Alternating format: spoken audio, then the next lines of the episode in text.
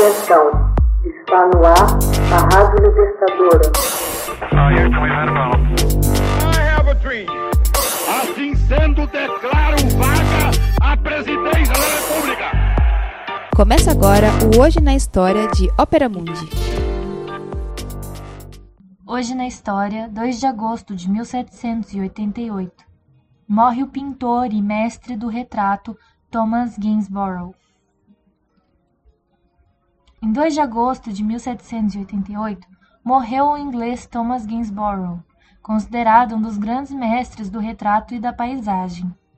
Suas obras estão expostas nos mais importantes museus europeus. Suas telas, impregnadas de melancolia poética, possuem clara reminiscência das paisagens flamengas do século XVII.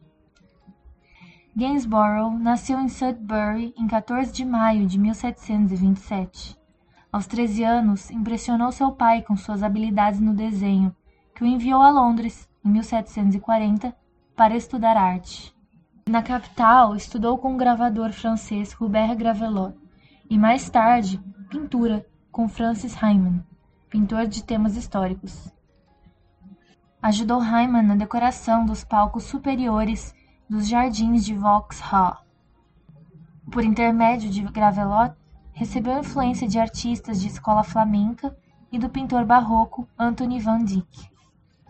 Em 1746, casou-se com Margaret Burr e regressou a Sudbury, concentrando-se na pintura de retratos. Em 1752, mudou-se com sua família para Ipswich. Aumentaram as encomendas de retratos pessoais, porém sua clientela preferencial era de comerciantes e fidalgos locais. Em 1759 e 1774, viveu em Bath, balneário de moda, onde pintou numerosos retratos como a Mulher de Azul, além de pinturas de paisagens. Em 1761, começou a enviar trabalhos para a exposição da Society of Arts de Londres. A partir de 1769, exibiu suas obras nas exposições anuais da Royal Academy selecionou retratos de pessoas ilustres para chamar a atenção. Ao conquistar reputação nacional, foi convidado a ser um dos membros da Royal Academy. Em 1774, os Gainsborough trasladaram-se definitivamente para Londres. Em 1780, pintou os retratos do rei George III e da rainha consorte, Carlota Sofia recebendo posteriormente muitos outros encargos reais, o que lhe, o que lhe permitiu impor a forma como desejava que se expusesse sua obra. Em 1784, morre o pintor real e o rei se vê obrigado a oferecer o posto ao rival de Gainsborough e presidente da academia, Joshua Reynolds. Não obstante, continuou sendo o pintor favorito da família real.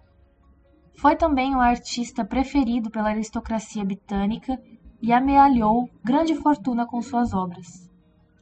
Gainsborough destacou-se pela rapidez com que executava suas telas e trabalhou mais a partir das observações da natureza e da natureza humana que na aplicação das regras acadêmicas. A sensibilidade poética de suas pinturas arrancou manifestações de reconhecimento. Observando-as, saem lágrimas de nossos olhos e não sabemos o que as provoca.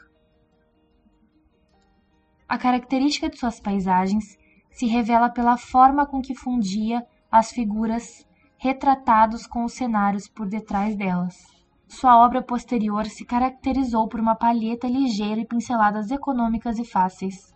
Suas telas mais famosas, como o retrato da Sra. Graham Mary e Margaret, as filhas do pintor, William Hallett e sua esposa Elizabeth, conhecida como Passeio Matutino e Moça do Campo com Cão e Jarra, exibem a individualidade única de seus personagens. Em seu último ano de vida, colaborou com John Hopner, pintando um retrato de corpo inteiro de Charlotte, condessa de Talbot. Executou mais de 500 obras, das quais 230 são retratos caracterizam-se pela nobreza e refinada elegância das figuras, o encanto poético e as cores frias, principalmente verde e azul, de pincelada solta, delgada e longa em seu traço. Ambientou muitas vezes seus personagens ao ar livre. O Sr. e a Sra. Andrews, um dos primeiros exemplos da capacidade de Gainsbourg em fundir dois gêneros distintos, criando uma obra harmoniosa. O mesmo se pôde dizer de Retrato das Irmãs Linley, em que as cálidas cores de outono do bosque se fundem com as cores dos vestidos das irmãs, de forma que os rostos parecem emergir do cenário que as rodeia.